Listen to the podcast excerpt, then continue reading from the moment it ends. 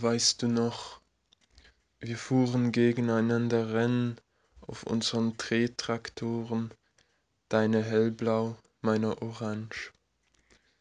Wie viele Stunden haben wir gemeinsam auf dem Fußballplatz verbracht, wie viele auf dem Schulweg. Du musstest den Kindergarten wiederholen, das war der erste Schnitt. Wir sahen uns nur noch neben der Schule. Du hast zu mir hochgeschaut, als ich in der sechsten Klasse war und auf dem roten Platz Tor um Tor erzielte. Ich wollte nicht an die Oberstufe. Wir begegneten uns nur noch ab und an oder zufällig auf dem Nachhauseweg. Du hattest neue Freunde. Sie waren laut und ich leise. Du sahst zu anderen hoch. Ich hatte mich verändert, hatte nur noch wenige Freunde.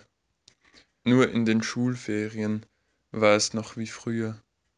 Wo einst der Fußballplatz gewesen war, stand jetzt ein Haus.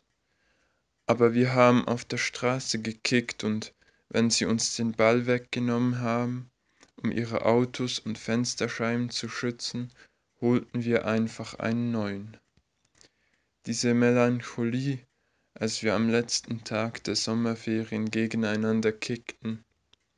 Du mit deinen beiden jüngeren Brüdern, ich mit meinen. An einem Sonntagnachmittag war das letzte Mal da.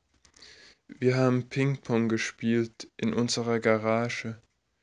Du bist zu mir gekommen, wie immer, und du bist zuerst gegangen, wie immer. Bevor du gingst, habe ich gefragt, was machst du jetzt? Du hast geantwortet, ich muss morgen arbeiten, und das war das Ende. Seither sagen wir uns Hallo oder Ciao nie mehr. Ich habe manchmal das Gefühl, du siehst mich nicht richtig an, wenn du mit dem Fahrrad an mir vorbeibraust, die Kopfhörer in den Ohren. Das Militär hätte uns wieder zusammenführen können. Wir gingen beide mit der Bahn zum Infotag, du mit deinen neuen Freunden, ich allein.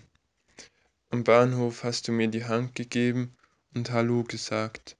Wir standen fast nebeneinander, doch du hattest mir nichts zu sagen und ich dir auch nicht.